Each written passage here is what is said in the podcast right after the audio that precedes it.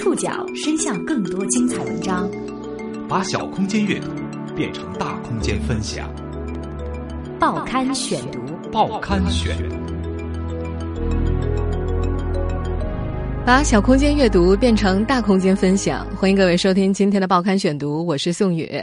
今天为大家选读的文章综合了《新周刊》、《南都娱乐周刊》以及搜狐女性频道的内容。爱情是一门失传的学问吗？有人不承认这种说法，却得承认手写情书、压马路、等待初夜之类的浪漫缠绵的确已成过往。手机太直接，网络太方便，机会太多，生活节奏太快，这一切都让爱情来如焰火，散如飞灰。二零一四年。沉浸在爱里的和没有得到爱的人们，都遭遇了哪些爱情角色？报刊选读今天为您总结《二零一四爱情词典》。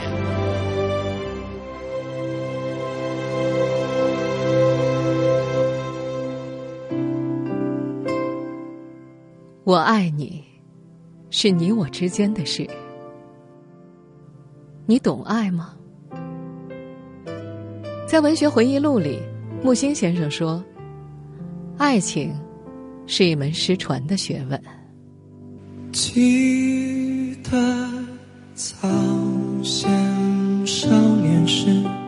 有人不承认这种说法，却得承认：手写情书、压马路、带你去外婆家、漫无目的的等待、有共同语言，一切尽在不言中，单相思。朝夕相处，等待初夜之类的缠绵浪漫，的确已成过往。这首刘胡毅演唱的《从前慢》，歌词同样出自已经去世的木心先生之手。日色变得慢，车马邮件都慢，一生只够爱一个人。从前的日子很慢，爱情也很简单。在上世纪七十年代，最主要的爱情体现方式叫做压马路。当时的中国人住房紧张，兜里也没有钱，那时的爱情在马路上、公园里、城市的水边徜徉。热恋中的男女往往人约黄昏后，沿着马路一边走一边谈恋爱。不知不觉就走出了几公里，也不觉得累。因为有禁忌，一点点的身体接触都变得惊心动魄。改革开放以后，马路上的车多了起来，压马路的人就变得少了。如果你试试黄昏与恋人散步，心里还是会涌起浓浓的幸福感。携手人生的感觉，在没有目的的夜色中得到了强调。时至今日，接近失传的爱情法宝还有一样：手写情书。上世纪九十年代，追女孩有三样法宝：弹吉他、唱民谣、写情书。那时的恋人们靠纸和笔倾诉衷肠，经常写到手发抖。字能够看出一个人的心，你心急就写得潦草，你心诚就写得庄重。二十多年过去了，沟通情感的方式已经改变，从写信到写邮件，又从写邮件到发短信，现在则连短信都不发了，改在微信里用表情符号传递。不过，也有传统方式的坚持者，还是一对外国夫妇。安吉丽娜·朱莉曾经说过，只要两人分隔两地工作，布拉德·皮特一定会手写情书寄给他。九年来，一直如此。除了手写情书，从前简单的爱情表达方式还有一种叫做“带你去外婆家”。在中国人的传统观里，拜见家长是确定人生大事的必经步骤，双方父母认可了，得到祝福的感情才得以继续。跟见对方父母有一点不同，去见隔代的长辈，比如爷爷奶奶、外公外婆，则代表一种加倍的信任和依恋。这基本上代表着他希望你也能够得到那份来自长辈的无条件的宠爱。听看着他长大的人谈他童年的事，那也是最美好的爱情细节。过去的爱情，还有一份现在的年轻人无法理解的等待。小叶的心儿呀，这首歌有些年头了，属于现在很多中年人的青春期。熟悉这首歌的人，一定能够回忆得起一九八零年第一次看《庐山恋》的情景。当女主角突然转头吻了男主角一下，整个电影院都沸腾了。就像歌词中所唱的那样，像平静的湖水，荡起了波澜。爱情破冰啊，定格成为一代人的集体记忆。以至于在二零一零年，这部电影的女主角张瑜还重新拍了部叫《庐山恋二零一零》的电影，宣传的噱头就是三十年后的爱情延续。但是。这部电影的社会效应远远不及一九八零年的《庐山恋》，那是突破禁忌年代的人们对爱情的期望，对美好初夜的期望。二十年来，中国人的初夜年龄提前了四点二岁，九零后这一代的初夜平均年龄是十八点二岁，百分之七十二的人的初夜发生在大学期间。如今再提初夜，并非处女情节，而是怀念。少年情窦初开的清纯之爱，即使在如今的大环境之下，有些事变得更加容易了，也要尊重你的恋人，享受亲密的时刻。从前的爱情毕竟属于从前，时代在发展，简单爱的记忆已经失传。你想要简单清淡的爱，但这不符合当代格式，无法打开。实际上，爱情的战场向来不缺乏新兵。二零一四年的爱情词典又加入了一些新词，也有一些新角色粉墨登场。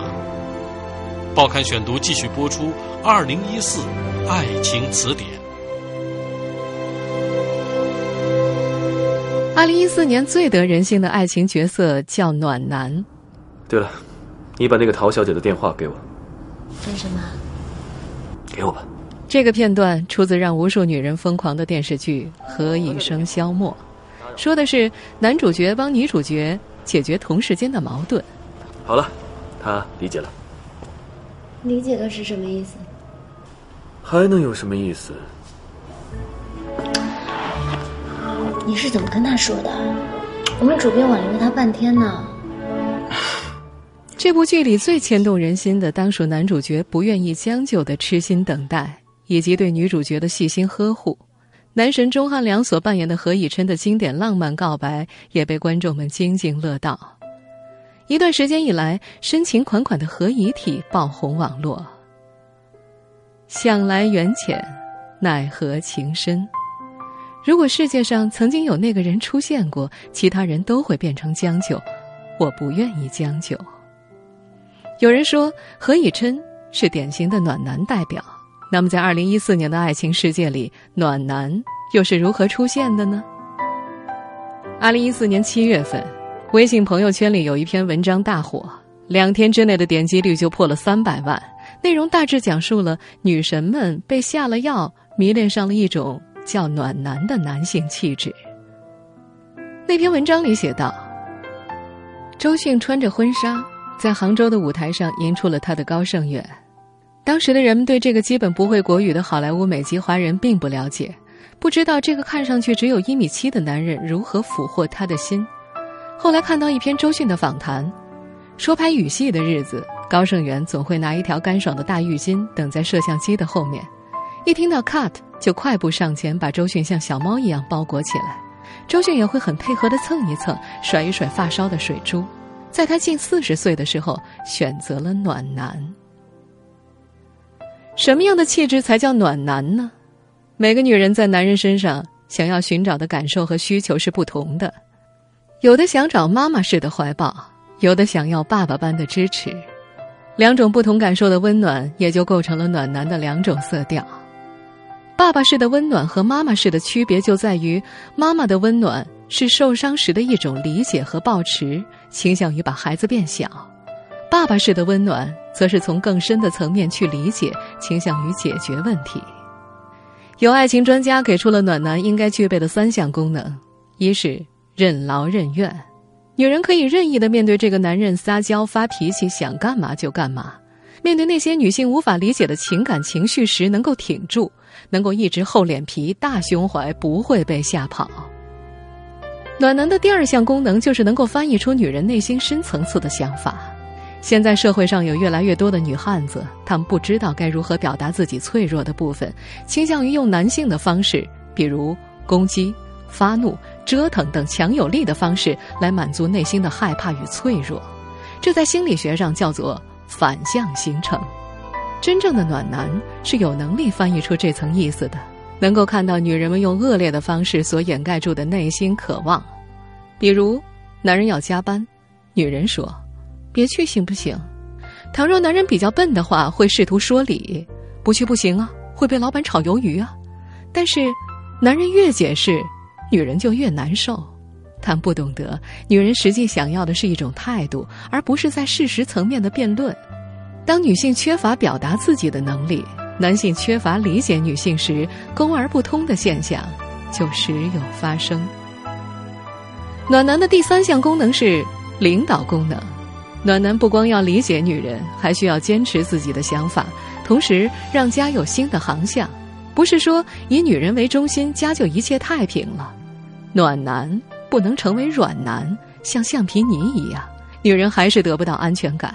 一个好的男人需要具备抓和握的本领。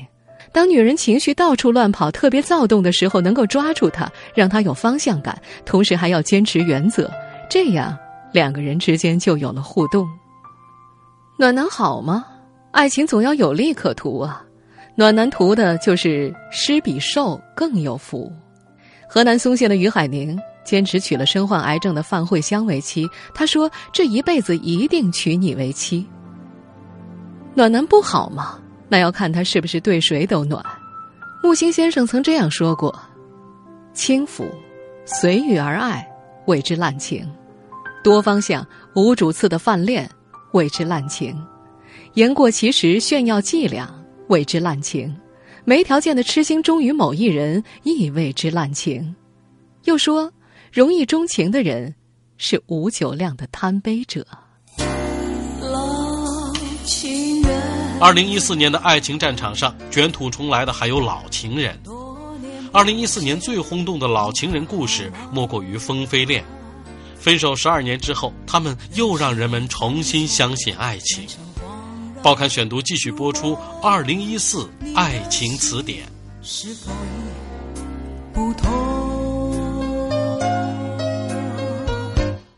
在二零一四年九月之前，听到关于谢霆锋和王菲复合，人们大概还只会觉得是一个调侃。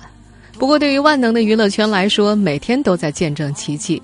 在各自经历结婚、离婚之后，九月二十四号，风飞被证实旧情复燃。三十四岁离过婚、有两个儿子的男人，和一个四十五岁离过两次婚、有两个女儿的女人，十二年的风雨发生过太多事。这几个数字放在一起，特别能够让人咂摸出人生的味道。对于文艺巨星来说，不管是分还是合。除了曾经的歌词台词，还有那么多的旧爱经典语录或者示爱片段，跟偷拍照一起，成为人们感叹这段重新开始恋情的下酒菜。不过，就像窦唯在《上帝保佑》当中所唱的那样，你该知道，此刻我正在想念着你。你该知道，此刻我正在想念着你。回想以前我们拥有的美好的回忆，最难忍受不能拥有共同的温柔，心中默默祈祷，上帝保佑。那么，就祈祷上帝保佑所有爱了又坚持爱的人吧，因为对于爱情本身而言，他们真的很幸运，分手十二年之后还能够在一起。在爱情的道路上，很多老情人一别成永别。一九三五年，十四岁的张淑英在福州嫁给了国民党革命军军官钟崇新。一九三七年，钟崇新随军开赴抗日战场，再无消息。一九四四年，她才得知丈夫阵亡了。七十七年来，张淑英虽然已经再婚生子，但却一直没有忘记亡夫。她带着爱人给他取的名字，活到九十四岁。二零一四年十一月。张树英终于在台湾忠烈祠英烈谱上摸到了钟重新的名字。二零一四年，也有为了情人独自等待的故事，给人们带来莫名的感受。二十六年前，南京人董某与宋女士一见钟情，同居一个月之后，他外出闯荡，再也没有回来。宋女士诞下一女，并独自抚养，为他苦守二十六年。二零一四年十二月，两人才在深圳重聚。此时，男人已经成了外祖父了。歌德在《威廉的学徒时代》第四卷第九章，引用了一位女作家的诗句：“我爱你，与你何干？”胡适也有小诗：“也想不相思，可免相思苦。几次细思量，情愿相思苦。”当然。老情人的故事不都是温暖的？四川眉山的黄某和丈夫一起绑架了前男友，索要赎金八万元。山东禹城一个大学生花光学费没钱吃饭，约中学初恋女友上床并偷拍了裸照，勒索三万元。但是，人们还是愿意相信这样的剧情：老情人转身走了，当你心碎绝望，他竟又回来，给了大团圆的结局。在二零一四的爱情战场上，中枪次数最多的角色叫单身狗。这个二零一一年就出现的网络俚语，在二零一四年得到了最广泛的传播，甚至连科学家都来插一脚，告诉所有的单身狗们，单身是基因决定的。报刊选读继续播出《二零一四爱情词典》。单身狗是一个网络俚语，特指没有恋爱对象或者没有结婚的人。与光棍敬意，这个词最早出现在网络社区，那大概是二零一一年，直到现在广泛的为网民使用。单身狗在词义上有自贬和自嘲的意味，最初只是源于单身人士对自己的一种自嘲，后来也可以被使用者用来称呼别人，此时带有轻微的贬低、浓重调侃的语义。什么是单身狗呢？资深单身狗网友评定。单身狗有如下症状：第一，信息秒回，无论是 QQ 还是手机短信；第二，喜欢吐槽，看到不顺眼的默默吐槽，看到喜欢的还是默默吐槽，看到帅的美的要吐槽，看到丑的更要吐槽；第三，喜欢戴耳机听歌，尤其是一个人走路的时候；第四，无聊的时候一个人发呆，无目的的翻网页、闲逛、打游戏、追剧。第五，对恋爱态度消极，没兴趣打扮，对周围的事提不起兴趣，负面情绪较多，等等等等。马尔克斯在《霍乱时期的爱情》当中写道：“爱情首先是一种本能，要么生下来就会，要么永远都不会。”二零一四年，科学家们竟然为马尔克斯的金句找到了科学证据。《科学报告》杂志刊登了北京大学心理学系教授周小玲、博士生刘金婷和博士后龚平原的研究结论：发生在人染色体 5-HT1A 基因上的微小差异，可能会影响人们处于恋爱中关系的几率。换句话说，你的基因决定了你会不会单身，这比起血型和星座分析，好像更加靠谱。二零一四年的科学界对单身狗毫不留情。斯坦福大学疼痛研究所的研究发现，爱情可以止痛，没有爱情的人自然也就特别痛。实际上，在现实生活中，越来越多的人选择单身，并且单身越久就越不愿意摆脱单身。在百合网发布的《我们要在一起：二零一四中国人婚恋状况调查报告》当中，“宅”成了最突出的关键词。百分之六十三的单身者每天独处的平均时间超过六个小时。男性上网，女性追剧，单身的好处自不待言，时间、金钱、朋友都是自己掌控，连爱情也可以吃快餐啊！光棍节前夕，东南大学土木工程学院的学生会组织了一周情侣体验，全校有五十多对一周情侣速配成功。而说到单身的困扰，广州青年婚恋态度及婚介服务需求的调查报告称。百分之五十八点六的受访者形单影只，感觉孤单；百分之四十三点三的人害怕亲朋好友唠叨，相亲络绎不绝；百分之二十七点四的人担心将来养老问题。单身狗们其实大多条件还不赖，但是不想将就，因此剩了下来。谈及恋爱，有百分之三十二点五的受访者在乎经济条件标准；说到结婚，有百分之八十三点一的人看重稳定的收入。二零一四的爱情词典还新加入了这么几个词：霸道总裁和小鲜肉，受欢迎程度不相上下。报刊选读继续播出二零一四爱情词典。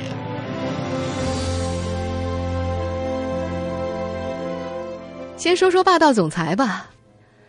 在婚恋市场上，霸道总裁是稀缺品种，但不是优质品种。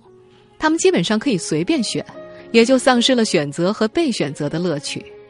张学良生前说出了霸道总裁的心声：“潘驴邓小闲，我哪样都有，可是我没有闲。我跟女人是这样，你要不理我，我也就不朝前。我并不是仗着势来，可人家是因为我的权势而来。”女人要沾上我，她就不离开了。有一种霸道，是一切为我所用，包括爱情。表面上是爱情，实际上玩的是商业模式。不怕秀恩爱死得快，是真恩爱，还是假爱情之名呢？京东奶茶链一路曝光，从美国约会到接触奶茶家底，CEO 婚史，甚至去门诊看个牙医，网上都有现场图。真在乎隐私的人，不是发完微博再删，是压根就不做声。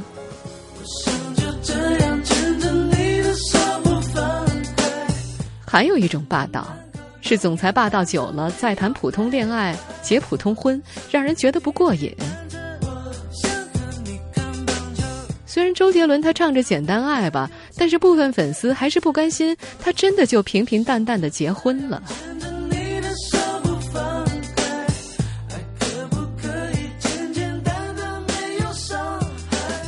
二零一四年最流行的一个词就是“小鲜肉”了，就连一直被诟病的春晚也请小鲜肉助阵。吴亦凡、鹿晗、陈伟霆在今年的春晚上演唱老歌，还向网友征集曲目。可是，在爱情的战场上，小鲜肉绝对是高风险品种，年轻任性，容易被荷尔蒙所控制，也就容易做出出格的事。二零一四年的姐弟恋特别容易滋生各种纠纷。先不说能不能走到最后吧，只要不被对方要挟，就是有情了。不信，我们来听听社会新闻。福建漳州二十五岁的付某多次向三十岁的情人借钱不还，后为筹钱给女友做流产手术，再次借钱未果，强行给情人拍摄裸照，索要三千块。武汉九五后和相识半年的女友因琐事争吵，提出分手又后悔。为了让女友回心转意，他将女友的照片纹在背后，纹了有八个小时，疼得都麻木了。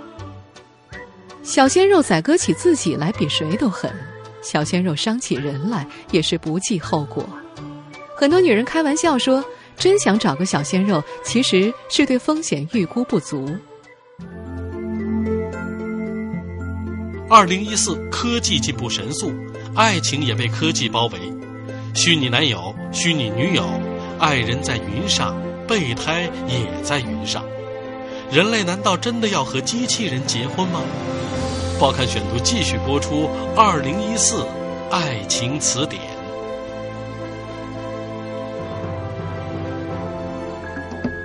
Good morning, Theodore. Good morning. You have a meeting in five minutes. You want to try getting out of bed? Get up! You're too funny. 在这部人机恋电影《他》当中，男主角爱上了操作系统，对方声线优美，是二十四小时浓情女友加细心管家加贴心助理。不过，他掌握着两千多段关系，拥有四百多个爱人，是一个标准的大众情人。科技改善了爱情，也败坏了他。虚拟女友没有现实女友的坏脾气，还不会乱花钱，但你永远不可能与她产生独一无二的交流。还有通过社交媒体与你连接的云备胎，他感知你的快乐、伤心，解决你的寂寞无聊。他为你点赞，给你留言，可以发各种阅读链接和小视频逗你开心。你需要他的时候，他总是在；而当你厌烦的时候，只要把手机调到飞行模式就可以了。而从云备胎的角度来说，你也只是云女神或云男神，一种精神上的公仔。如果你真的降临到他的床上，他会不知所措。二零一四年，淘宝上卖起了虚拟恋人，花上几十块钱就会拥有一个手机上的女友或者男友，跟你打情骂俏，对你嘘寒问暖，用的好了可以选择续费包年。不过买这种商品要小心受伤，因为女友虽然不是真的，但是思念却真真实实的发生了。英国的人工智能研究者戴维·利维预测，二零五零年人类将会与机器人结婚，因为人类相识、相知、相爱的过程太过标准了，完全可以通过编程来实现。你们人类的爱情这么程式化，再这样下去，机器都看不下去了。